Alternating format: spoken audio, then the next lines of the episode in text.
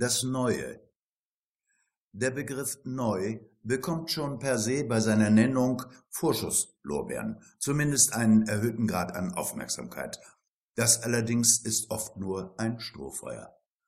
Im Management nennt man das, es wird wieder eine neue Sau durchs Dorf getrieben, eine oft abwertende Bezeichnung für das Neue, die wohl daher rührt, dass der Umgang mit dem Neuen, jedenfalls im Management, eine etwas über dem Durchschnitt liegende Portion Verstand braucht oder eine größere Heimbibliothek als nur das Telefonbuch oder das Abonnement einer Zeitung im Internet.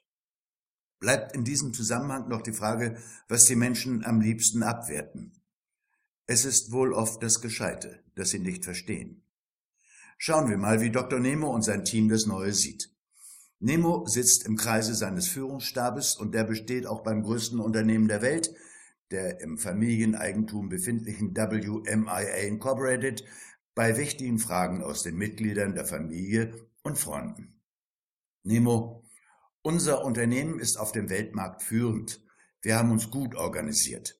Müssen wir uns mit den Neuigkeiten in Führung oder Management überhaupt auseinandersetzen? Der Unterton in Nemos Frage lässt vermuten, dass es nur eine rhetorische Frage ist, aber wir werden sehen.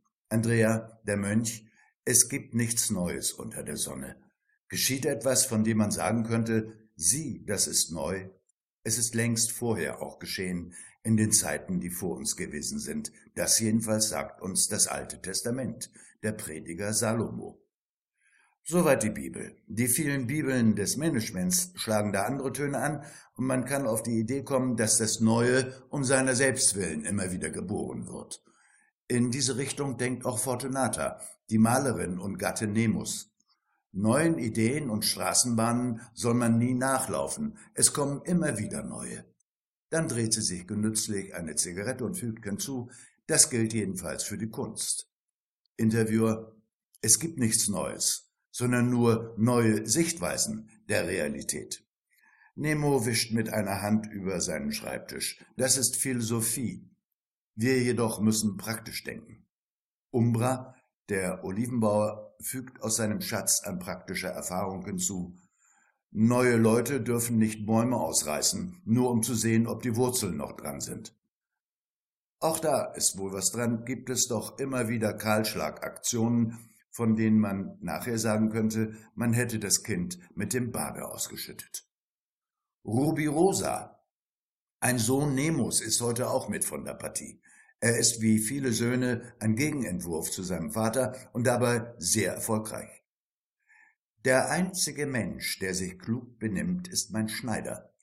Er nimmt jedes Mal neu Maß, wenn er mich trifft, während alle anderen immer die alten Maßstäbe anlegen in der Meinung, sie passten auch heute noch.